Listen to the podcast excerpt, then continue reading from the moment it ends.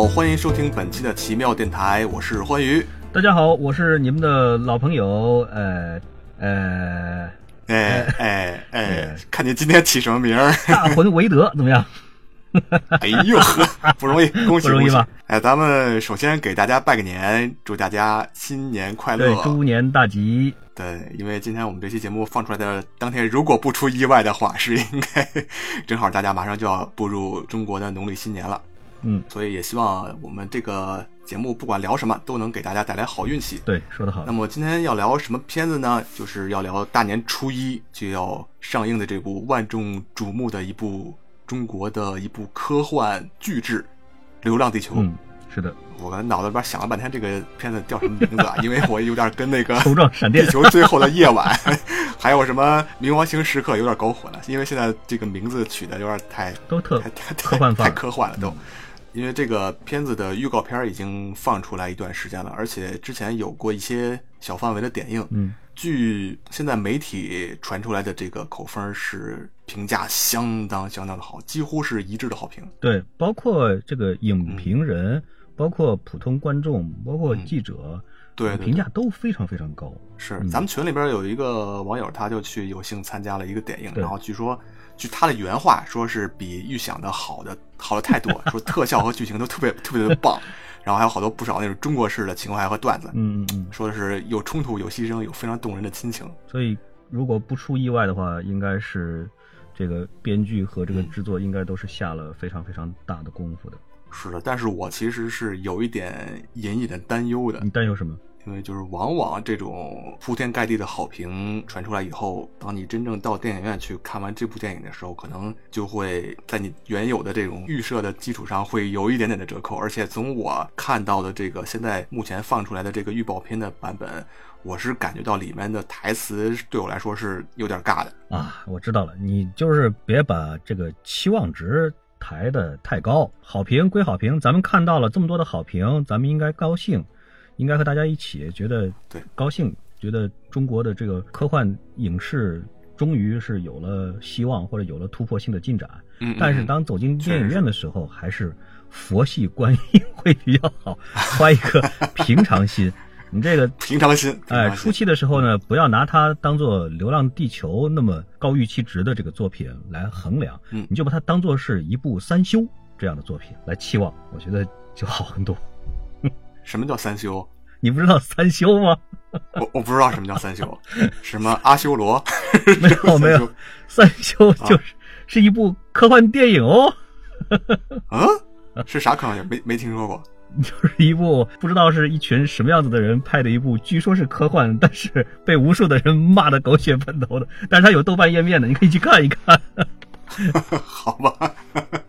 去了解一下，看个热闹。真的就是几个人拿了部 DV 机子，然后瞎拍乱拍，拍了一部跟《三体》没有任何关系。但是他那个 logo 那个三修就是跟《三体》写的 哦，没哦那个修，特别特别像，然后就蒙了很多很多人，很多人都以为是哇《三体》出来了，赶快看。然后打开了以后，就把电脑就砸掉了。明白这个三修是什么哪两个字啊？明白明白，那应该蛮有意思的。反正从现在的这个《流浪地球》的预告片来看，特效是没得说的，这个真的是达到了那个好莱坞现在那种大片奇观电影那种水准，应该是绝对没有问题。但是它跟原著上感觉上应该还是有了很大的改变的。呃，我觉得我们是不是可以先把原著先稍微的回顾一下？对对对，《流浪地球》这部刘慈欣的应该算是短篇小说吧？对，比较短，嗯。呃，它涵盖的内容其实还是比较少的，咱听众朋友可以花上那么半个小时或者一个小时就可以把这篇小说读完了。这个其实就是讲到的这个一个主人公他一生的一个经历，就像一个编年史一样，他记录了这个整个这个人的一生。包括他所经历的这个世界是什么样子的，他的一些见闻和他经历的一些情感故事。这个故事的设定就是在太阳生命的一个末期，科学家们监测到太阳上面开始有有一些异常的现象，就预测到太阳会在某一个时刻会发生氦闪。它是应该是氦闪提前了。哎，对对对，氦闪提前了，因为氦闪这个东西是会发生在就是跟太阳。大概其质量这种小质量的恒星身上的一种现象，它恒星内部的这个热核聚变，当你的这个氦元素基本上烧光了的时候，这个恒星它的压力和它的引力就会失去平衡，这时候恒星就会坍缩，然后这个时候恒星内部的温度就会上升到一亿多摄氏度，这个时候就会引起剧烈的核聚变，造成了一种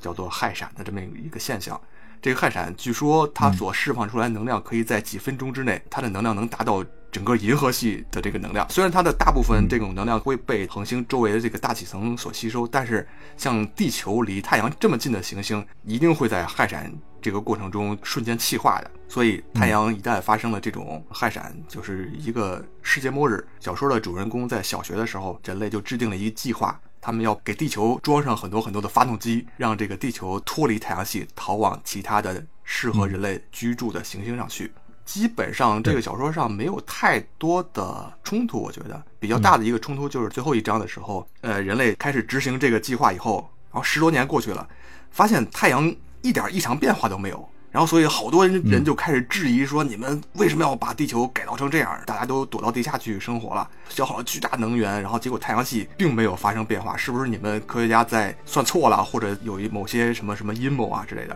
所以这时候就发生了暴动，推翻了政府，最后还把那些科学家逼到那个地上去，然后在那个极度严寒的情况下被冻死了。嗯，然后结果就在这所有的这些科学家死掉了以后，太阳的这个氦闪爆发了，吞没了整个太阳系。这时候人类才意识到，我操，这个事儿原来是真的。幸存的这些人就开始驾驶着地球，开始了流浪的这个生活。整个小说基本上就是这么一个脉络。这个小说它把地球逃离太阳系的这样一个过程分为了三个阶段。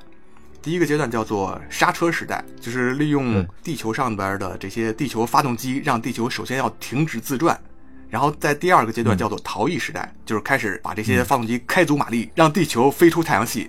在第三个阶段就叫做流浪时代，地球在摆脱太阳系的引力以后，然后飞向适宜人类居住的目标恒星上。呃，从预告片上边来看，《流浪地球》电影这个故事应该是发生在逃逸时代，因为他们是已经飞临了那个木星，地球好像是要撞到那个木星上去。嗯嗯嗯，那个地方的原著小说里边描写也是非常精彩的。对对对，然后这些地球上的一些年轻的科学家和宇航员拯救了地球，应该是这段时期发生的一些故事。我看到预告片里面，地球向天空中发射了好多推进器，这个好像是原著里面没有的。因为原著里面它的地球发动机应该是利用了重核的聚变产生巨大的能量，让地球的轨道发生变化。然后，但是电影预告片里面好像是它通过好像是发射了一些液态的推进器吧，然后让地球发生轨道上边的变化，好像是这样，跟原著上面不太相同。另外，在原著小说里边，地球发动机是相当相当壮观的，对，因为他们在给这些发动机命名的时候都起这种。山和什么什么山，什么什么风，都用这种名字来命名，对，好像非常非常巨大。但在预告片里边，好像这个发动机的大小跟就像一个金字塔那么大，这个好像是比原著里边的那种视觉上面的震撼程度要小了很多。没钱了，做不大，只能做小的。应该是，那做个大模型不行。原著小说里边，它这个地球发动机喷射出来的这个火焰是跟地球的地面是成一定角度的。对，因为它要这样，它从这个切线上，哎，对对对，这样然后然后才能让地球这样慢慢的停下来。但是电影里边好像就是垂直升上天空的，好像是垂直直向天空的，那就应该是逃逸时代了。所以你你推测是逃逸时代，应该是有道理的。对。所以这就是现在能看出来的跟原著小说上面的一些内容上的改变。嗯，因为原著小说实际上确实没有什么太多的戏剧冲突和人的这种情感戏在里边。对，所以电影上一定是加入了很多很多这些内容。《流浪地球》原著小说呢，它所基于的这个科学的这个基础，因为科幻小说嘛，它一定要有科学的成分在里边。它所基于的科科学原理的基础呢，一个就是所谓的这个重型核聚变的发动机，因为重型核聚变的发动机呢，原材料其实就是所有的东西，比如说石头，你就你就踩下来石头，地球上什么东西都能往里扔，对，都可以都可以往里边扔，然后就把会把它转化，就是让让让它参与了这个核聚变，然后喷出来这个等离子能量，对，来推进，这个是一个技术，还有一个技术呢，是它一笔带过了，但是很重要，就是。这个所谓的婴儿在出生之前，就先把知识给他通过记忆的手段、遗传的手段，就给他移植进去。嗯，因为你不这样做的话呢，每一代人要消耗越来越长的时间在学习这个事情上。对对对。所以呢，他们现在就是说是设定成了，就是一出生就已经有了很多的知识。嗯，这样的话呢，人类的这个科技呢才可以飞速的向前发展。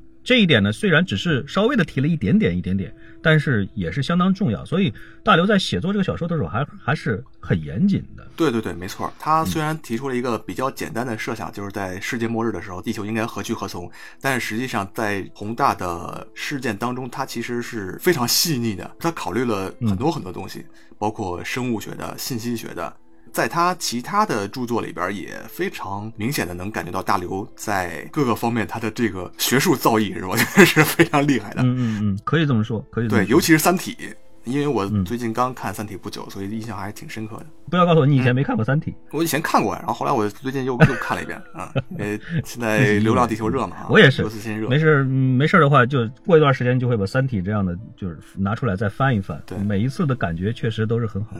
我最早看的一个应该是山村教师，他的情感写的很好，他描写的那个人非常让人感动。但是我特别不喜欢的就是当时觉得这人可能写作水平像一个 那种高中生啊，可能类似这种，就是读起来很吃力、很枯燥，他的文字特别特别干枯。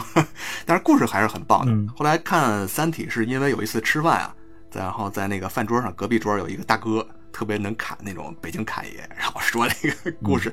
讲四百年以后外星人侵侵略地球的事儿，然后四外星人向地球发射了两个质子，就把地球人给锁死了。然后结果这故事挺牛逼的。后来一查，哦，《三体》哦，刘慈欣写的，然后就去读了这个小说，一读 牛逼。然后最近又看了一遍，就感觉到上一次读了是白读了，这次看又能看到很多新东西。说明我的知识也进步了，丰富了不少哈。说明你可能需要去检查一下你的记忆力。可能最早看个热闹，后来看的可能就是看的是门道了，确实棒。这个因为刘慈欣最早他几乎所有的作品基本上都是发表在科幻世界上。对对对，包括《三体》刚开始前几章的连载也都是在科幻世界上开始连载的，就留了一个。超大的悬念，悬悬疑，然后逼着大家都去买，想去看就买书了。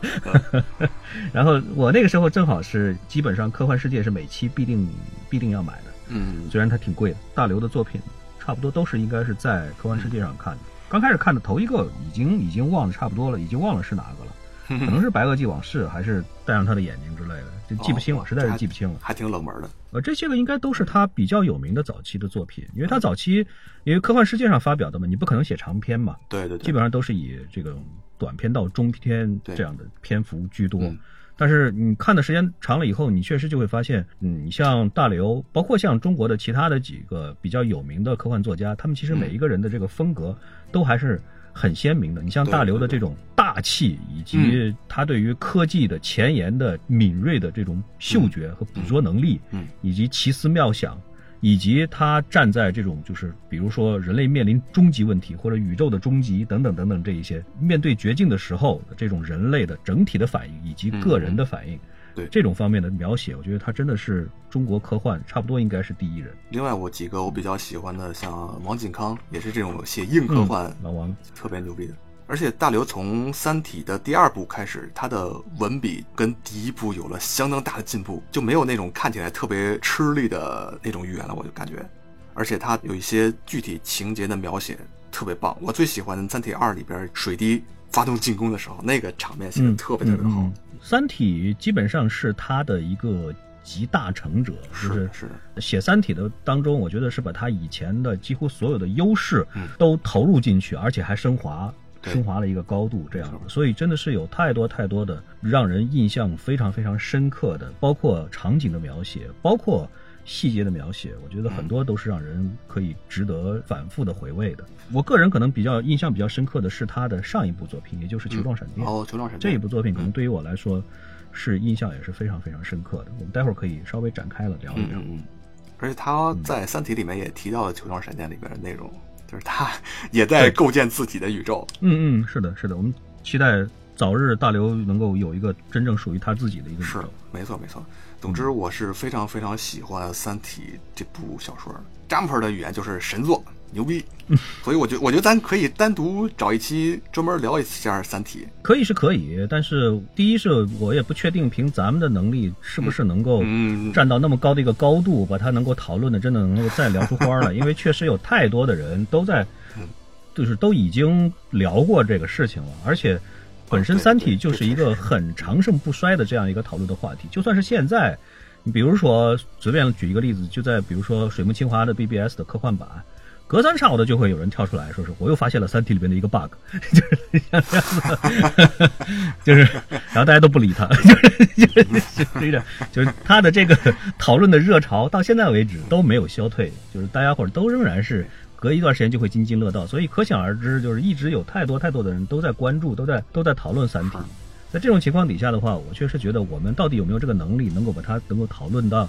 多高的一个高度？其实我我反正是没有太多信心的。可能有一些个心得，愿意跟大家分享分享，这倒是没问题的。对对对，所以咱们先可以先聊个三修，试一下水。可 以 可以。行，那既然说到大刘了，咱其实可以从包括从他以往的作品啊，还有包括大家对他的评价来嗯详细的说一下。可以拆开来看一看，因为本身大刘应该他他是个六零后。是我记得他上的上上的应该就是电类的专业，就是他很明显他是一个工科生。对对对，就是你从他的作品里面也能够看得出来，他呢不是一个写软科幻写的特别的自由散漫、浪漫情节这样的一种为主，他的几乎所有的小说都会有或多或少的都会有比较强的科学的这个这个科技在背后在支撑着，就这一块儿，基本上是大刘比较强的一个强项。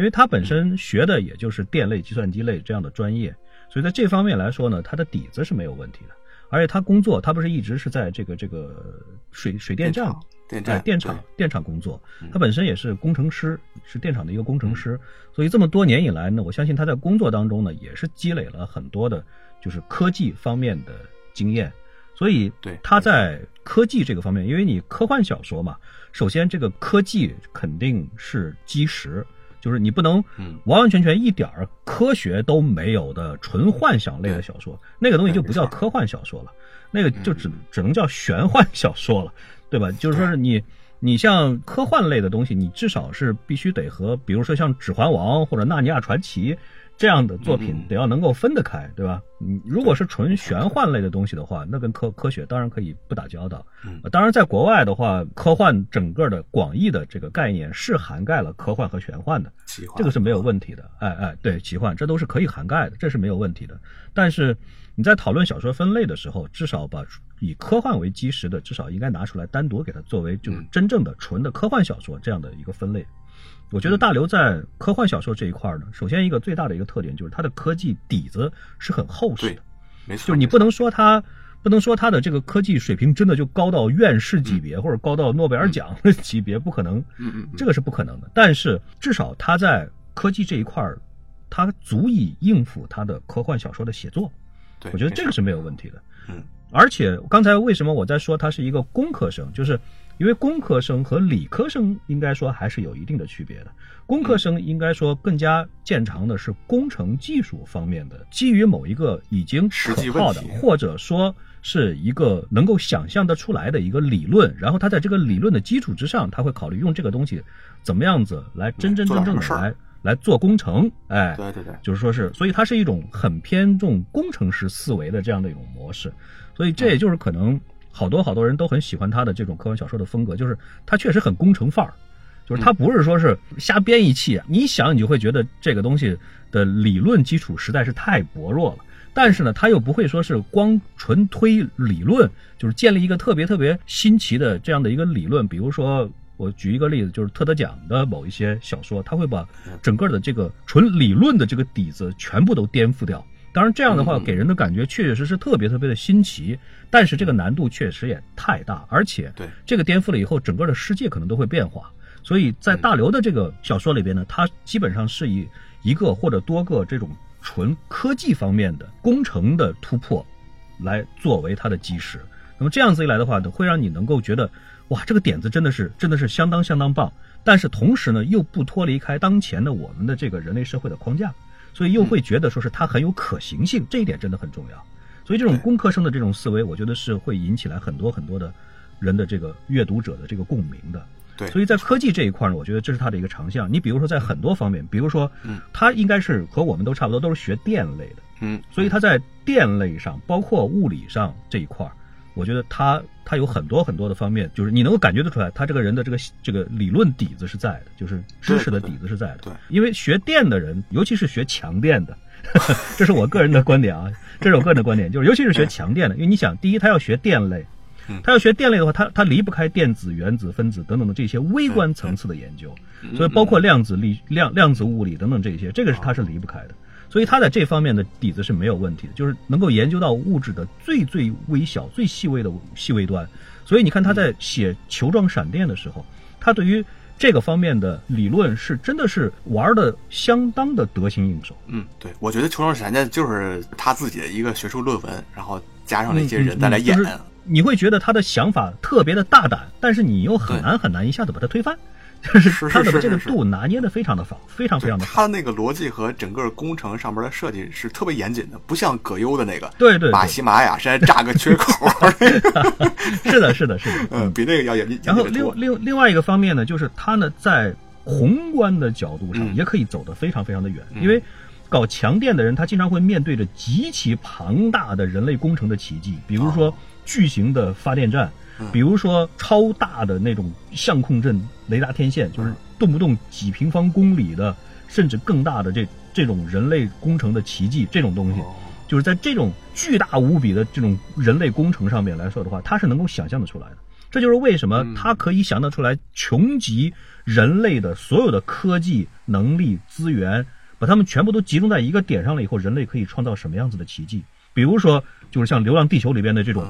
同时，就说是人类一口气可以建造几千上万个像山那么高的巨型的发动机。嗯嗯嗯。就是像这种东西，是我们都很难想象出来。那怎么可能？我们是懒得展开这方面的想象。但是我觉得，对于像他这样的话，他愿意去想，他他他真的会会去想象出来这种极其壮观的这种场景。包括像《三体》里面你刚才讲到的，就是水滴击穿人类舰队的时候，对对对，人类的舰队往那儿一蹲，那就已经是一个巨大无比的一个场景了。然后水滴再把他们一个个全都全都碾碾压，这种场景真的是属于你必须要有这种站在。星球级别的尺度才可以想象得出来的。对呀，大辽走得更远，而它不光是在星球间，它是在不同的维度上、不同的宇宙之间。对，它是第一是它会讲到光年级的尺度或者宇宙级的尺度，第二是它会想到三维以外的尺度，这些个东西都会被他作为写作的素材和工具，在他的笔下展开非常非常就说是绚丽的想象。我觉得这个东西说明他的物理学的。我觉得这个东西说明他的物理学的背景应该还是，就说是不能说是超级超级的深厚，但是至少是应付他的这个级别的写作是绰绰有余的。然后一个方面是他的生物的底子，这个方面呢，应该说因为生物是现在的研究的一大热点，所以说是，嗯，像他这样子的背景的人，我觉得只要他去研究研究的话，那应该是对于他来说很容易可以走到他希望走的那个那个 level 那个高度上的。比如说，我不知道你有没有看过他的一部作品，就是那个叫做《天使时代》。没有，就是那个是他当时讲讲了一个，就是在非洲的一个非常非常穷的一个一个国家，年年有旱灾啊之类的这种灾祸，然后一旦有这种灾祸，就不得不就是发生人吃人这样的惨剧。然后这个这个国家呢，出来了一位诺贝尔奖获得者，他呢是搞计算机的。然后后来呢，他突然想到，就是编辑基因这个事情，其实和计算机写代码是很类似的。我们现在去编辑基因，其实相当于用汇编语言来写代码，就是都是底层的操作。但是呢，在这个之上，应该可以把它在以后应该可以有一种更好的手段，就是类似于用高级语言来写，哦，来来来做这个事情。然后再往后的话呢，就是有可能更加完整，就是你只要写库就可以了。哦哦哦，明白我的意思吗？就是类似于这样子的，然后，然后从此以后呢，就会把基因编辑会做得越来越成熟，越来越成熟。然后这个这个博士呢，就干了一件什么事情？就就在他的国家里边，就挑了几万个人，对他们进行了基因上面的编辑，使得这些人基因变得非常非常的强化。第一是他们不需要再担心食物问题，因为他们可以吃任何东西，他们可以吃草，可以吃木头，可以吃各种各样的东西。嗯，对于他们来说，都都是食物。第二是他让这些人长出来了翅膀，是不是就是金刚狼、暴风眼这些家伙？类似于类似于这样。镭射眼。然后呢，因为全世界呢都非常非常的害怕因为这个是很明显是违反人类道德的，变种人就很很像我们上一次讨论的最近的某一个热点事件。但是他把他刘大刘把他放在了一个什么样的环境里面？就是这些人如果不做这个事情的话，他们就活不下去的。所以他在在他的这一部作品里有一句话非常非常的典型，就是你们所说的这些道德问题都都是对的，我承认。但是当我们的人民连活都活不下去的时候，道德就只能放在第二位了。所以说他在这部作品里面给这个基因编辑的他提供了一个很 strong 的这样的一个依据，就是我们要活下去。然后这样的话呢，引来了世界上其他所有国家的反对，然后美国就派了航母去，派了三艘航母去。就对这个国家实施了毁灭性的打击，然后最后呢，就是看打的差不多了，然后就两艘航母就撤走了，剩下第三艘准备就是说是接受他们的投降仪式，结果没想到这两万带翅膀的人冲过来进攻航母，就拿着手榴弹，拿着 AK 四十七 来进攻航母，就活活的把这航母给干掉了。你可以想象，他他当时把大刘把这个作战的场面呢设计的非常非常的细节化。就是把什么都考虑到了，航母确实很厉害，航母有导弹，有宙斯盾等等等等这些。但是你算一算，一艘航母能够载多少弹药，你就知道。而且大炮没法打蚊子，对你根本是打不完的。就是你刚开始可能打打掉一个，打掉这个，打掉那个，但是当漫天空都是飞人的时候，那你就真的就是没辙了。然后最后就是这艘航母就真的就被炸沉了。但是你想象一下，就是剩下来的这一些飞人，他们的基因经过了强化，他们才是真真正正的以后的这个世界的主人。这个故事我觉得可以换一个名字，叫做《瓦坎达的变种人》。可以，可以，可以，可以。所以，他可以把生物科技呢，他也可以找到一个特别特别新颖的一个。写作的一个角度，它不会是像老王的，比如说像老王最明显的那个豹人，想象的主要是当人类有了这种，就是说是基因转移了以后，基因改变了以后会怎么样？他想的更多的是基因编辑会用什么样的手段来进行，不会像是现在或者以前那样特别特别小的，因为人类的基因实在是太多太多了，所以说是要怎么样子才能够进行有效的编辑？就像计算机编程语言是从低级走向高级。嗯，最后走向面向对象，对吧？等等等等这样的一个过程一样，基因的编辑呢，应该也会走这样的一个路子。这一点上来讲，我觉得确实也是让至少很多的搞生物的人可能都会觉得很耳目一新的。对，所以我觉得这就是科幻作品的一个魅力，就是他描述的这个世界，在未来很可能就成为现实了。就像儒勒·凡尔纳的那些设想，在现在已经很多地方都能看到了，比如那些潜艇啊，那些直升机啊，等等等等。对，就算他设想出来的不是你最开始的那一个样子，嗯，或者说可能会比你最开始想设想的那个样子要，就说是要先进很多吧，但是总能找到那个影子。对，但是在当年或者在很早以前，你让很多很多的人就已经有了一个朦胧的或者一个模糊的一个对未来的一个想法，我觉得这本身就是一个非常了不起的一个成就。是是是，就像现在流行的这些穿戴式的设备，在过去的很多的那种视呃影视里面就会出现。结果现在没过多少年，就在我们有生之年就已经变成了现实，这是一个特别奇妙的事儿。你再往前推，不用推多，你就往前推二十年。嗯，有几个人能够设想到现在的智能手机会是什么样子？现在的科技的革新本来就是一个翻天覆地的飞速向前进化的这样的一个一个一个速度。捎带着我们就再说一下，就是大刘的计算机的功底，他的计算机功底很明显也是非常非常深的。因为电厂里面工作，现在已经不可能说是你就直接就是去现场就去 就去咔哧咔哧去去修电缆或者干什么的，肯定大部分都是信息化的作业。对，那么大刘肯定在编程方面应该也是蛮强的。你可以参考一下，一个是他在《三体》里边描述的人阵列。计算机，人形计算机就是秦王指挥士兵，对对对，哎，然后来来组成各种各样的逻辑电路，然后来来来进行计算。像这样子的这种级别的，你真的不能说他错，或者说是痴心妄想，它是完全完全是是有一定的可行性的。而且就在几年以前，我记得是北京的哪个大学，他们真的就是为了向。三体致敬，他们真的在操场上做这个实验，就拉了很多同学来来搞了一个人体计算机，非常非常有意思的。他有一篇作品叫《中国二幺八五》，那篇作品据我所知好像没有正式的发表过。嗯，那篇作品呢，我觉得是他早期的作品的一个很典型的一个代表。他说了什么？他说了，在科技发展到了一定程度了以后呢，他做了一件事情，就是主人公做了一件事情，就是把这个死去的人的这个大脑做了。整个彻底的分子级别的扫描，然后呢，就可以把这个大脑就整个就完全虚拟化了，然后再通过虚拟代码或者叫模拟代码的运行，就让这个人大脑就在虚拟的这个空间当中就再次的活过来，而且拥有这个人的所有的前生的记忆。我操，好可怕呀！然后他他他做了这样子的一个，而且但是中国二幺八五的内涵比这个还要丰富很多，它里边想了很多很多的点子。但是就它前面的这个，就是整个用计算机来做这样子的一件事情，我觉得这个是可能是我所见过的作品里边把这个。记忆到底怎么样子完全的移植在计算机里或者虚拟空间里边？我觉得他是说的是最最最最详细的，一一一部科幻小说，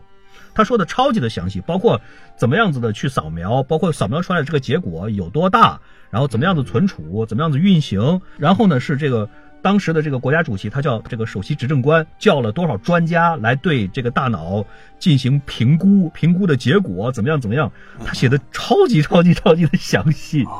是很有意思的，非常有意思。刘每天脑子里边都在想些什么？好厉害！确实是不容易，能够能够想到这些个东西的话，真的是太不容易。而且他他是特意的耗费了非常多的笔墨来撰写这种实际上是假的，但是写的特别特别像真的这种报告，就是 这几个小组从各个方面来对这个。嗯，虚拟大脑进行研究，然后得出来的报告，包括《三体》里面也是有很多这种模拟的报告，对对对，还模仿那个国家领导人的口吻来。是的，是的，是的，好玩。嗯，所以他在科技方面，我觉我我的感觉，在自然科学这一块，应该说大刘的各个方面都是涉猎的非常的广泛。你可以想象，绝对是一个对自然科学有极其浓厚兴趣的一个人。他如果是没兴趣的话，我觉得他打死他也做不到能够能够让自己始终的保持。对科学技术的如此这个浓厚的兴趣和如此深的热爱，是的，因为在电厂里面，他们的工作其实是相对清闲的。然后他的很多同事就业余时间就开始打牌啊什么的。然后大刘据说他的爱好就是阅读科技期刊，嗯，所以他总是能很快的掌握现在国际上前沿的这些科技动向，嗯，包括各种像在刚才刚才说的工程的、物理的、生物的、科学、数学的、计算机的等等等等。数学方面其实他也，我觉得他也蛮不错的，但是这个也是有的，也是。哎，咱们就不细说了。然后一个呢，就是说是它更多的是采用新的工程和新的，比如说他随便设想一种材料，通过这种材料的特性出发，他就会把这个材料的特点发挥的淋漓尽致。你像他有一个短片，对，那个短片其实是我觉得就是一个小品级别的一个作品，就是圆圆的肥皂泡。嗯，那个作品真的就是一个小的不能再小，但是它仍然充分的展现出来了大刘的各种各样的奇思妙想。它的设定就是一个，比如说发现了一种。特别特别特殊的一种材料，什么材料呢？就是表面张力超强，强到它可以吹出来巨大无比的肥皂泡，它可以吹出来直径是几十米甚至上百米的是肥皂泡，不破裂，表面张力可以强到这个程度。然后呢，大刘就设想用它做了一件什么样的事情？用它把水蒸气从湿润的南方运到干燥的北方去，西北去，整个就把沙漠就彻底治理掉了。就是你可以想象得出来吗？就是他可以想象得到这么天马行空的这种思维。这倒是跟把喜马拉雅山炸个缺口有点像。对对，但是你会发现这玩意儿的可行性要大太多太多了吧？是是是，在他的太多太多太多的作品里边，像对于这种新型材料的这种随手的这种使用，而且使用的非常棒、非常漂亮，真的是比比皆是。你想一想，《三体》里边的琴弦，嗯嗯，对。纳米纳米纳米琴弦把那个船整个哎锯开，古筝行动简直就是太棒了，太让人耳目一新了。还有包括像他那个天梯计划，就是发射大脑，发射云天兵的大脑，然后通过这个这个不断的旁边的这个核爆来加速加速一个太阳帆，这种阶梯计划，这种真的都是属于就是随手拿出来一个 idea，他就可以把它扔进去，所以。为什么《三体》好看？我觉得有一个其中之一的原因，就是他在《三体》里边埋了太多的太多的，别人可能用这一个 idea，可能就打算展开就是写一篇完整的科幻小说。对，但是在大刘很多很多这种随手就用，随手就用，就是特别奢侈、特别浪费的感觉。没 错没错。所以大刘他有这么坚实的这个科技的，就是说是科学技术的这个知识的基础之上，他的这个幻想啊，也是。非常壮观和浪漫的，比如说，一个是他在科技发展方面的这个幻想，也就是说，他的科技以后将会发展成为一个什么的一个样子。我觉得他在这一块的幻想，真的是走在远远远远的走在一般的像我们这样的懒人的前面。他愿意去动脑子去想这方面的事情，就是科技以后发展到什么程度，会发生什么样子的改变，这个改变将会给人类。将会给我们带来什么样的变革？是这一块他想的特别特别的多。另外一个方面呢，就是他关于宇宙的发展的幻想，就像《流浪地球》这个这个文章里边一样，他会幻想有一天当恒星发生了氦闪了以后会怎么样，而且这当这个氦闪提前了的话会怎么样？很多很多的这一方面的，就是宇宙的发展，或者说或者说怎么说呢？就是说自然界发生的事情将会给人造成什么样的冲击？在这两方面的这种幻想，我觉得真的是可以保证大刘有无数的创作不完的素材来供他使用，特别有想象力。所以我觉得大刘的这些想象已经超越人类几万年，甚至几十万年了。这个几万年、几十万年，我觉得对于大刘来说，可能可能不太算事儿，只不过是因为他真的不需要想太多的几万年、几十几十万年以后的事情，就光在这最近的几百年之内，素材就已经足够足够他写写一辈子了。而且在这一段时间之内写出来呢，是最让大多数的读者是最喜欢看的。他既会觉得还是跟我们这个时代有着很紧密的联系的，然后呢，同时呢又有着充足的科幻的元素来确保它的趣味性和和基础。另外一点，我想说的是，大刘其实就算在艺术的方面，我觉得他肯定也是有，或者说他也研究过，不仅仅是科学，同时还有艺术。哎，比如说他很喜欢在时间和空间上的这种超大的这种尺度来做文章。这个是我觉得是真真正正的艺术的，至少是发展方向之一。宏大的、庞大的这种气魄，比如说宇宙的这种观念，或者说是宇宙对宇宙的认识，比如说光年尺度上的这种想象，我觉得他的太多太多的想象都是都是在这个维度上来展开的。所以他的很多的方面，就很多的小说里边，对于艺术呢，其实他也曾经研究过。但是在早期来说呢，我感觉上大刘可能还是有一点点机械论，就是我不知道这个这个这个想法也是我的一家之言，哎，就是说是比如说他有一篇作品叫《诗云》，他就设想了一个外星人来到地球了以后就写诗，然后写出来的诗呢可能是比其他的所有所有的地球上的诗人都写得好，为什么呢？因为他把所有的这个文字都通过排列组合取掉不好的，至少这个东西是甭管是什么海量的，但是是有穷尽的组合。所以他会把这里边的好的挑出来，然后都是最好、最好、最好的，就是有点机械论的这种。就跟我们拿数码相机拍照片一样，你拍个几百张，总会有一张能挑出来给在别人看，再 PS 一下，哎，就对，就好像一群猴子等他打出来莎士比亚的著作，就差不多是这样的这样的意思。哎，虽然效率是很低的。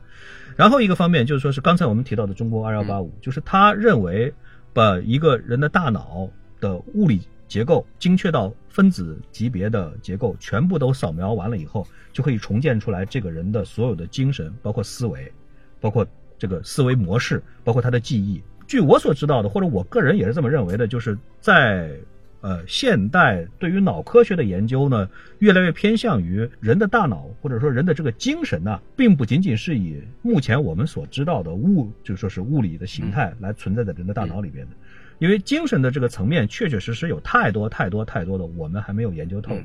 但是至少目前来看的话呢，应该还是有纯物理或者纯化学的东西以外的东西，比如说非常贴近于就是量子领域的东西。那么这种东西呢，不是说是它是，就说是你把它扫描完了以后，它就已经完全确定了。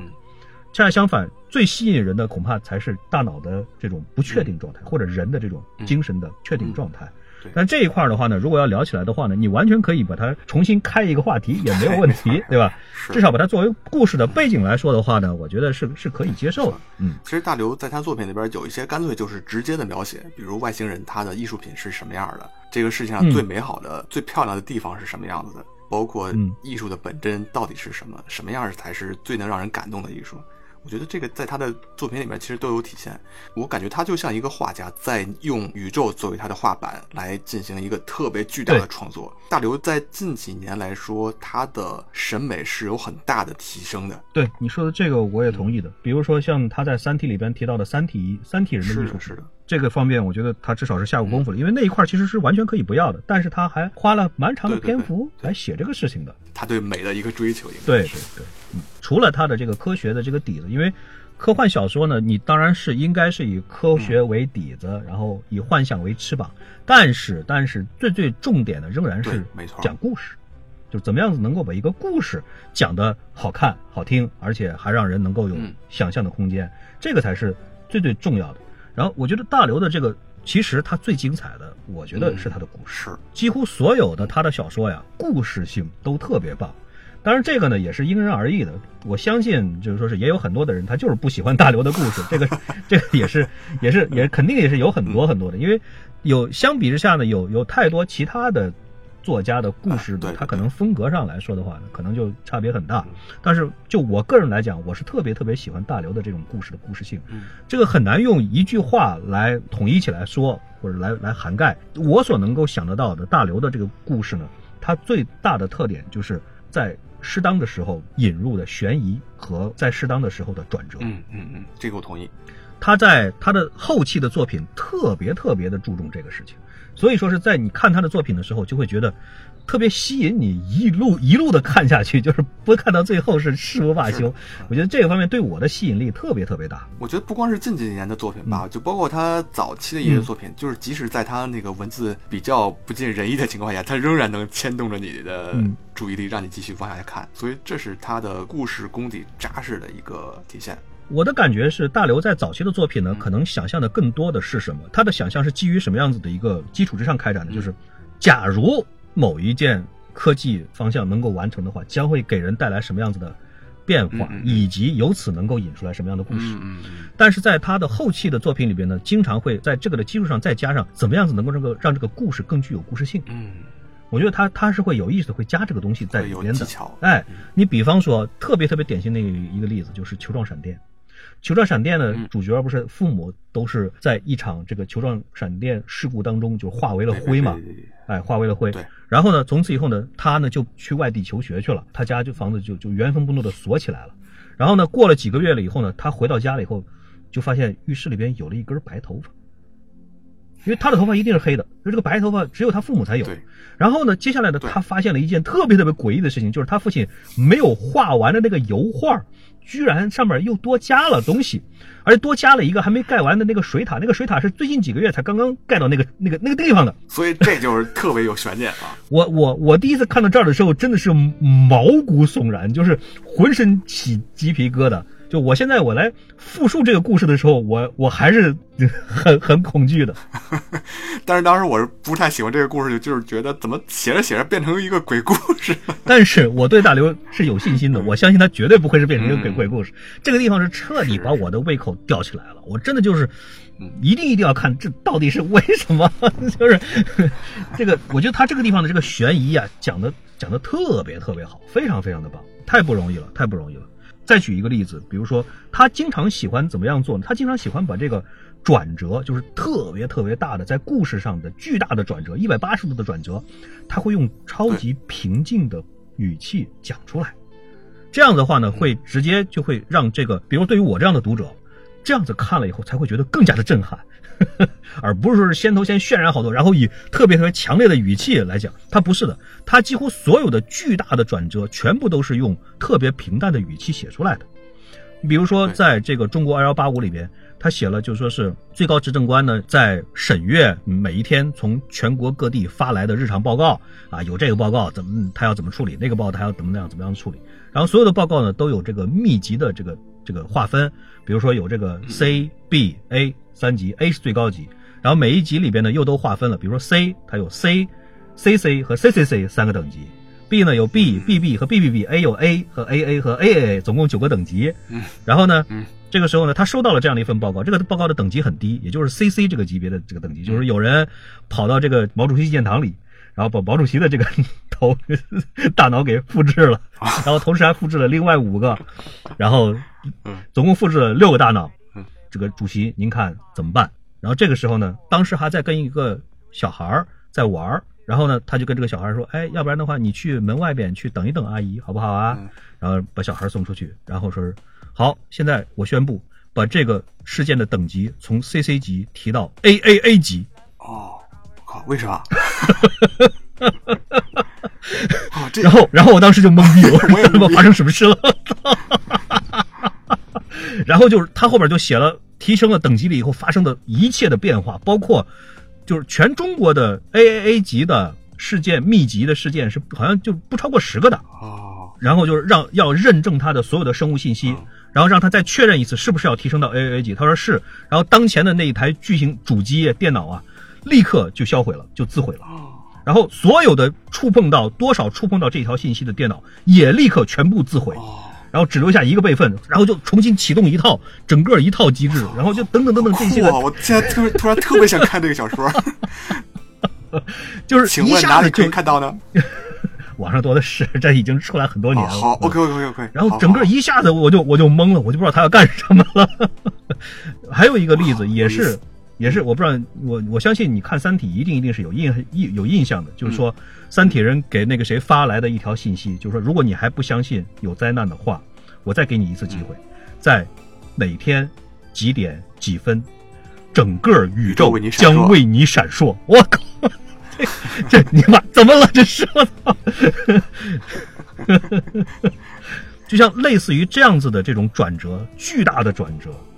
他都是用特别特别特别平淡的语气写出来，但是就是因为他的平淡和整个这个转折当中所蕴含的那种超级巨大的，连全人类可能都很难很难去阻挡和撼动的那种宇宙的那种洪荒之力，才能够真正的得到释放和体现。而且大刘在写故事的时候，经常会把主人公逼到绝境上。嗯嗯，对，这个时候你会给主人公想各种各样的办法，你觉得这条路怎么走也走不通了。然后最后他会另辟蹊径，告诉你一个解决的办法。最最典型的应该就是那个《三体》里边，执剑人终于想通了怎么样对付三体人呗，就是他掉到水里了嘛，掉到水里边了以后，突然领悟出来黑暗森林法则，嗯嗯，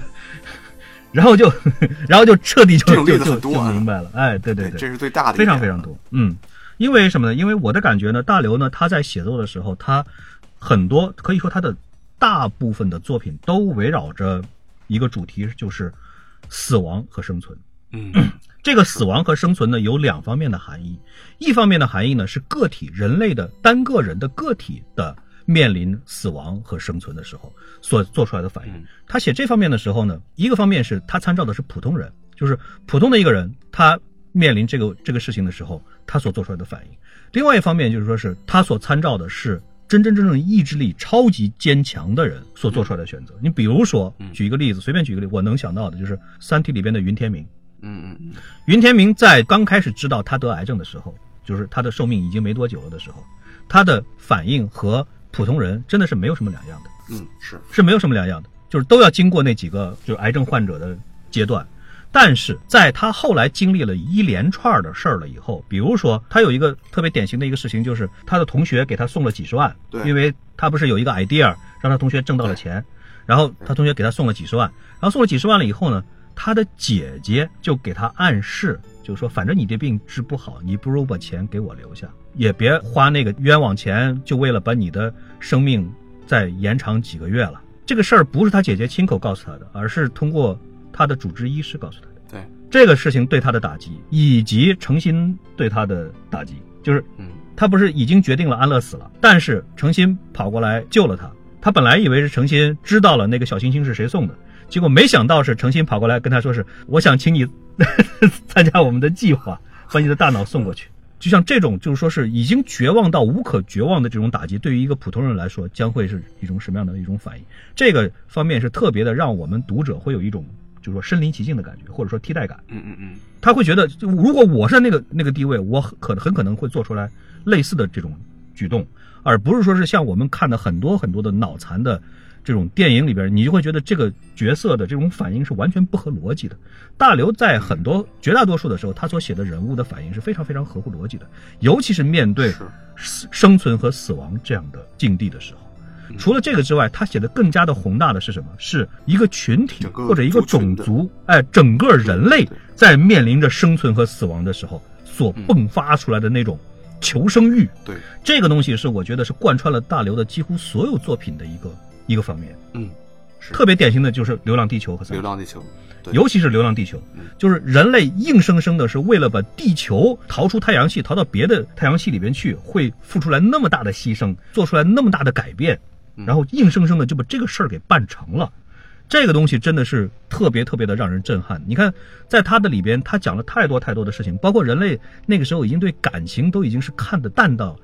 一个让我们会觉得特别特别不可思议的这样的一个程度上，就类似于这样子的一种一种描写。这种描写呢，看多了以后，你真的会觉得，在一个全人类都要灭亡的这样的一个关头。个人的生死，真的真的是实在是算不上什么东西。嗯嗯，所以说他的这种大气，不仅仅是在于他的剧情的想象，或者说描写的场景的这种跨光年、跨宇宙的这种尺度，还是在于把个人的这种生死离别放到整个的人类这个群族面临的绝境当中去。这样的话，他写出来的这种小说呢，真的是和一般的这种作家写出来的科幻小说，真的是差别是非常大。他在面对整个族群的这种生存死亡的时候，他用的那种观点近乎于冷酷。对，这个时候呢，我想再展开来讲一下，就是大刘的作品里边，他没有太多的直接提到的，但是你可以从他的人物各种各样的人物身上表现出来的一个东西，就是人性。嗯，几乎所有的作家，你要写人，你就肯定要。牵扯到人性，对，但是我的感觉呢，大刘对于人性这一块，向来是他是不愿意直接的表达说这就是人性，或者说啊这就是人性，他不会他不会这样说，他永远都是我设想当中一个什么样子的人，他在这样的一个境地里边，他就应该会做出来这样子的反应。嗯嗯。但是这里边也代表了他对于这一类人的看法，比如说特别典型的他对女性的看法。嗯，他的很多的作品里边都有着女性，而且在他的好多的作品里边，其实人们都对他的。作品里边的女性其实是特别的，怎么说呢？比如说像程心这样的，我觉得我们离不开这个人物的，因为这个人物在争议挺大的，在在大刘的粉丝里边实在是是讨论了太多太多太多了，甚至于我真的见过这样的观点的，就是很多人讨论说是大刘是不是对女性有什么偏见，会创造出来这样的一个女性的角色。甚至于包括像这个《球状闪电》里边的这个女主角，就是她后来走上了一个极端，类似于这样的女性的角色，确实是是一方面。但是在我看来呢，也有很多的她的作品里边的女性的角色是充满了一个是智慧，嗯，非常非常的有智慧。他们的智慧呢，已经是到了那种，我觉得大刘真的是在太多的女性的角色上。倾注了他自己的一个代言。假如说是这个作品里边需要有一个特别有智慧的一个人，他愿意让女性来担当这个角色，是有这样的一个感觉的。然后一个是什么呢？女性太多太多的时候是充当了一个思想的一个领导者。对，正的方面也有很多，包括像反的方面，甚至也有。比方说像这个叶文洁这样的，如果再进一步的去深刻的去想的话，叶文洁这样子的女性，她之所以要成立。这样的一个组织来迎接《三体》，真的真的完完全全是因为他生在那样的一个扭曲的一个时代，受到了那么多的打击和挫折，最后是对人类这样的一个群体是实在实在是心灰意冷才会做出来的反应。至少我觉得，如果我是他的话，我很有可能真的也会这样，也会这样做。所以说，他的有太多太多的女性的塑造的角色，其实我觉得是非常成功的。然后我觉得刘慈欣笔下的这些女性身上还有一个共同点，就是孤独。我不知道这个词用的对不对，就是你看叶文洁，包括嗯乡村教师，包括像程心，他们经常会处在一种很孤立的状态下。嗯，我知道你说的意思。这个东西，我觉得是因为什么？我展开稍微说一点，就是我觉得根源是在于大刘的爱情观。哦，我的感觉是这样的，就是说大刘对于爱情的这方面的描写，其实可能是他最被人吐槽的地方。他写的爱情什么都像，就是不像爱情。啊，就是你可以看他他他他在《三体二》里边的描述的爱情，你可以看他在其他的里边，他的爱情，第一，要不然就很虚，是，很虚，很虚无缥缈的，就你看着他就是不像爱情。第二，要不然就是比较假，对，或者说比较淡，对对对，很或者就比较淡吧。比如说像爱情都像相亲，很多很多的作品里边的俩人说分就分了，或者说他根本不描写两个处在热恋时期当中的人。他一写就是过了很多年以后，这俩人早就离开了，谁都不记得谁了，就类似这样子的东西。所以我的感觉就是说，大刘他一直在思考着自然，思考着宇宙和人类这样的终极冲突。在这样的冲突面前，爱情真的是太脆弱，脆弱到不值一提的。所以这就是好多工科的钢铁直男为什么找不到女朋友，是不是？他说他们因为 想的东西太多了。我觉得是有这个因素在的。我觉得是有这个因素在的，就是你不去找爱情，爱情怎么会来找你嘛？但是如果说你一天到晚都在操心的是人类全人类的命运的走向啊，等等等这种方面的事情的时候，你真的有可能就真的不在。你像《流浪地球》里边主角父母，他们那个时代的爱情，真的就是说他爹突然就提出来说啊，我我要我要我要离婚。对啊，觉得跟那个人，然后他妈妈就说啊，你去吧。啊，他妈妈就说啊，那那那那那你去吧。然后就是我要去找那个谁谁谁，也就是主角的小学老师。然后我说 我要跟他一起过，然后他妈妈说：“那你去吧。”然后过了几几个月了以后，他爹又回来了，我从那谁谁谁那回来了。然后他妈说：“你说那人是谁？我早都忘了。”就是会把感情干得特别特别特别的淡，因为在生死存亡面前，这种东西真的是太奢侈，是你没有太多的时间和精力来考虑这个事情的。所以这是一种很直观的一种反应。从这个爱情延伸出去的一个更加极致的一个问题，其实是道德伦理的问题。嗯。道德伦理是随着时代的变迁而变迁的，这是绝对没问题的。你像我们在封建社会的很多的道德伦理，到现在就完全不适用，很容易能够推断出来。再过上一些年，现在的很多的道德伦理到那个时候也不适用了。对。而这还仅仅只是在和平时期这么一一点一点的变化的。当人类面临着很多的。重要关头的时候，你可以想象的出来，有更加多的道德伦理，到时候都会发生翻天覆地的变化。其实道德伦理的变化，其实还是变化很快的。比如说你在十年之前在地铁上吃个鸡爪子，可能没有人会管你，但是现在你就要面临牢狱之灾了。所以这是一个 这个很很直观的快速的变化。所以可以展开来想，如果过了几百年、几千年以后，这个道德伦理上的变化，真的可能是翻天覆地的，甚至有可能跟现在是相反的。对你，比如说《三体》里边描写的三体人把人类全部都赶到了澳大利亚了以后，嗯嗯，就要求他们互相吃。对于三体人来说呢，这是一个特别简单的一个事情啊，你你们你的周围都是食物啊，对我没有说要把你们饿死啊，对，那吃不吃是你们自己的选择呀。嗯，就像这样子的事情，在当时看来的话呢，真的是很震撼。但是你自己的想一想，这真的也是唯一的办法，或者说三在三体人那样的社会里边，他们真的就会愿意建立起来这样的一种道德伦理机制。嗯。包括像他在后来设想的人类的社会以后的形态，以及性别恋爱的这种关系，就是 A A 和其他的未来人，他们之间的这种情感的关系，真的都是你想一想看的话，有很多很多的道德伦理。其实我觉得大刘这方面其实还是不太敢写，这方面就要敢写的是老王，嗯，就是他可能对这方面可能想的更更多一些。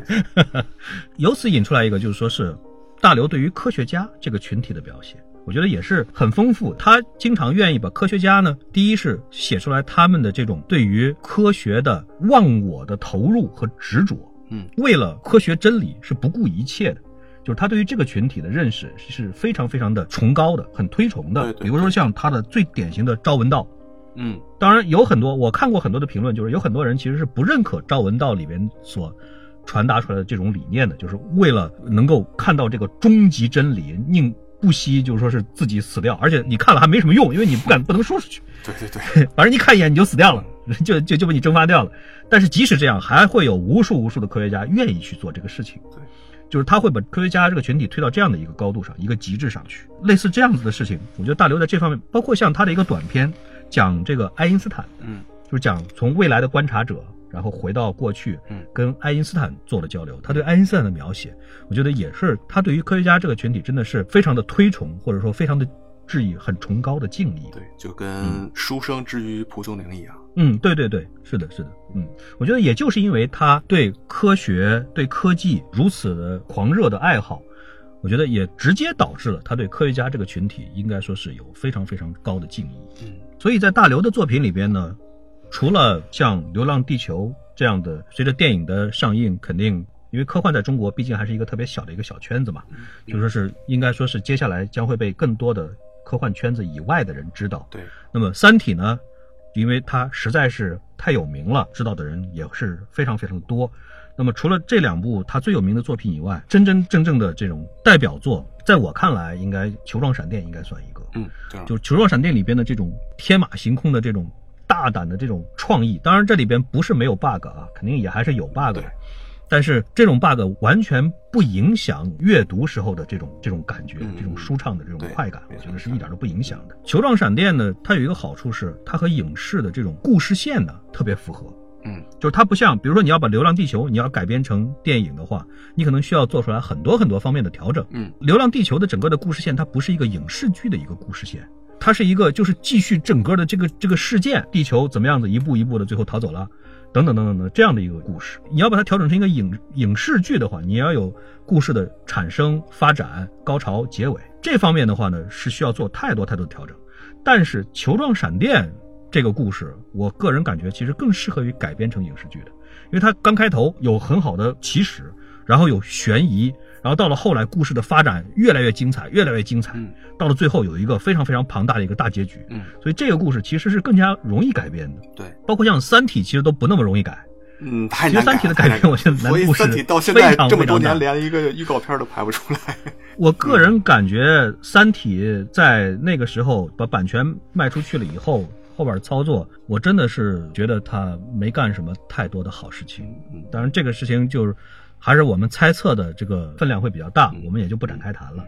然后第四个呢，他的代表作就是你刚才说的《乡村教师》。乡村教师是一个相对来说确实是一个很特别的一个作品，特别在哪里呢？乡村教师是一个特别软的一篇科幻。对对对，它几乎没有任何一点硬科幻的底子在里面，它软到已经不像是一篇科幻作品了。他为了表达他的科幻的身份，唯一做的就是给这个外星人的这个武器是好像写的特别特别的多，就是各种各样的什么武器什么的，因为要把地球要销毁嘛，什么什么什么的。但是除了这个以外，他几乎通篇没有什么科幻。嗯，但是但是在这里边蕴含的这种感情实在是太真挚、太淳朴了。所以说，《乡村教师》这篇作品真的是有太多太多的人都对他留下了。非常非常无法磨灭的印象，在我印象当中，好像当时有至少有三波以上的人，曾经跑过来找我说：“我们想把大刘的《乡村教师》拍成 DV。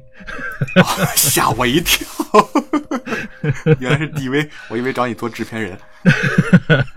所以这说明了什么？第一是他肯定好拍，对吧？因为他没有太多的硬科幻的描写，没有大场面。但是第二呢，是确实也是有太多的人对他是有情情节在。对，另外我觉得《乡村教师》是一个特别有中国特色的一个故事。对对对，是的，是的。嗯，他有很多中国式的情怀在里边。嗯，大刘作为一个本土的科幻作家，他的很多作品让你有很强的代入感。因为他的所有的故事都是建立在一个你非常非常熟悉的环境下发生的，周围的人说着你特别熟悉的语言，然后经历过你听说过的事儿，什么文化大革命啊，种种种种这些事儿，他比那些西方大牌的科幻作家给我们更多的亲切感。而且他在很多的这个描写当中，确实会让你就觉得这就是你周围的人，对对对，哎，就是这样的一种感觉，而不是说是你需要把把你自己要带入到某一个国家的，或者某一个地区的，或者某一种宗教底下的人，他才会做这样做事情。你都不用去展开这样的想，你就想你隔壁儿或者你自己带进去，没有任何障碍就可以带进去了，很自然，非常非常自然而然。所以这些人物做出来的那些判断和选择，你就特别能理解。而且在这种基础底下呢。它不会让你觉得说是啊，就是这个世界就是我们中国人最大啊，其他的都都得向我们中国人靠拢，也不是这个意思。对对对，它会让你觉得不同种族的人当中抽出来的是共性，嗯，就是人类命运共同体。对对对，所以你看他在他最擅长讲的两类故事里边，一类就是说是人类和自然界的搏斗，嗯。或者说人类和自然界的交往，比如说像《流浪地球》，嗯，讲人类怎么样子逃离太阳，对吧？包括像球状闪电，就是人类怎么样子去认识和利用球状闪电，包括像地火这样子的，嗯，自然灾害类型的，就是人类怎么样子和自然界来搏斗。另外一方面呢，就是人类作为一个群体和外星人，比如说遇到了，嗯，产生了交流，或者说冲冲突，比如说像这个朝闻道，比如说像这个吞食者。嗯，就是恐龙又回来了，然后开始把整个地球都吞了，包括像诗云、乡村教师，其实也是背景也是外星人来了。这一方面就是说是他会想象人类遇到了外星人了以后会发生什么样子的事情。这个话题的开展其实是好多好多小说作家都想要讨论的，就是人类遇到了外星人会发生什么事情。但是只有大刘写出来的是会让你觉得特别特别的可信，或者说他会从一个点出发来发散开。那么这把这两方面结合在一起，就是说人类和自然界搏斗，同时又和外星人有冲突有交流，就是它的集大成者《三体》。因为我在比较早期的时候，其实，在看某些悬疑的小说的时候，尤其科幻小说，其实我是很排斥最后把所有的谜题的答案都推给外星人的。我觉得这是一种作家偷懒的办法。但其实啊，我知道你说的是谁？嗯啊，对，就是对那个某一个。香港 作家，香港的高产作家，高产作家，嗯，但其实大刘的这个作品里边，你看他尽管也出现了很多很多的外星人，但是你站在大刘的这个角度来想，这么宏大的一个宇宙，文明和文明之间的这个碰撞，真的是很有可能发生的，而且这就是大刘在考虑的一个事儿，就是种族当他面临着另外一个种族的，他们之间相互有了交集的时候，会发生什么样的故事，文明的会向哪个方向来走。对，所以我觉得荷西也是那个特别著名的科幻作家之一了。对荷西当时，因为荷西有一个特点，就是他笔下的主人公都叫荷西。辨识度太高了。荷西他当时对大刘有一句评价，我觉得说的特别特别的好，就是刘慈欣是一个冷漠的宇宙观察者，嗯，冷酷的道德评判者，再加上一个冷静的思想者。没错，我觉得这个点评特别到位。哎，我觉得这个说的特别特别好嗯。我觉得这个充分的解释了他的文笔为什么是那个样子。是是的，甚至于在我看来，大刘其实经常会刻意的营造他的文笔的冷漠和冷酷嗯，哎呀，厉害！今天聊完这期节目以后，我就多增加了一些对大刘的好感。啊。我觉得，甭管你是怎么说的，就是说是喜欢大刘还是讨厌大刘，但是不可否认的是，在中国科幻当前这个形势底下，大刘绝对应该算得上是凭着他的作品的数量和质量，因为他的数量也不少，对，它的质量也是相当高相当，相当高，就是凭借着它的数量和质量，它绝对是中国科幻文学界的领头羊领头人。所以我昨天看到严峰，就是复旦大学的一个专门写这个就说是科幻评论的这个教授，他呢讲刘慈欣的一段话，就是说在读过刘慈欣几乎所有作品以后，我毫不怀疑，这个人单枪匹马把中国科幻文学提升到了世界级的水平。我觉得这个对他的评价真的是相当相当高。相当高，相当高，而且现实情况也确实是这样。因为一说到科幻作品，可能大多数人觉得这是一种小孩子玩的把戏，可能中学生、大学生比较关注。真的是靠大刘，真的凭借一己之力，把现在的整个科幻一个死气沉沉的过去很长时间保持的现状给盘活了。这里边我多插一句话，嗯就是说是我吐槽一下啊，嗯我吐槽一下，咱们国家确实有一个特别特别的让我觉得很不爽的一点，就是这么多年以来，我们一直不能正确的对待科幻这个领域，嗯，为什么呢？包括科幻小说，就是文学作品，包括科幻影视，对，有太多太多的人都认为科幻小说是小儿科，是少儿文学。有太多太多人都认为科幻影视在中国根本没办法做，为什么呢？因为它赚不来钱的。但是与之相对应的是，国外的科幻文学那么的发达，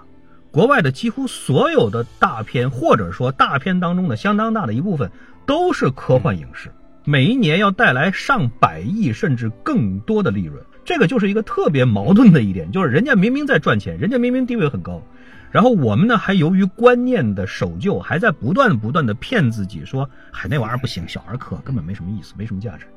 而事实上，确确实实也是有很多很多的，不是一颗，是他娘的无数的老鼠屎还在毁这锅汤，包括《三体》，包括《三修》，我指的是影视。这个汤本来就已经快臭了，还他妈的往里边扔老鼠屎，所以说是整个导致中国现在真的是太太需要《流浪地球》这样子的影视作品了。所以，如果要是真的《流浪地球》确确实实像现在影评人和观众评价的那么好的话，那么我甚至于认为，《流浪地球》这部电影在中国科幻影视上的地位是不亚于《三体》在中国科幻小说界中的地位，因为它实在是太有必要在这个节骨眼儿上给中国科幻影视要打一针强心剂了。因为在我我们太多太多的创作者呀，包括小说的创作者，包括影视剧的创作者，是不会从观众或者读者的角度上来考虑问题的，你明白吧？你知道我要表达什么吧？就是他们往往认为说是一部科幻或者玄幻类型的作品。受众到底是儿童还是成人还是全家欢，他分不清楚的。有太多太多的人是分不清楚的。我我吐槽一个事儿，就是说一句额外的话，说一句额外的话啊，跟今天我们讨论的主题好像没有什么太大关系的。我昨天抱着我我家孩子在听儿歌的时候，我听到了这样的一首儿歌。这个儿歌呢，还取自于就是说是中国挺大的一个专门出产儿歌的这样的一个相当于一个专辑，专辑里面的一首歌。这首歌。是我把这个歌词给你念一遍，你就知道我我想要表达什么样的含义了啊！洗耳恭听。念这个歌词，这个歌的题目呢叫做《面对分歧怎么办》。嗯，这是儿歌呀，这这是儿歌。嗯，哎，对了，然后歌词是这样写的啊，歌词这样写的，叫做“你那么想，我这么想，我们大家想法不一样，面对分歧怎呀怎么办？”围绕目标，大家来讨论，好好说话，有呀有商量。这他妈也不押韵呀！什么玩意儿？这是？这就是我们现在创作的儿歌。那你明白我要说的什么意思了吧？哎，你们这些创作者到底能不能想一想，这玩意儿到底拿出来是给谁看的？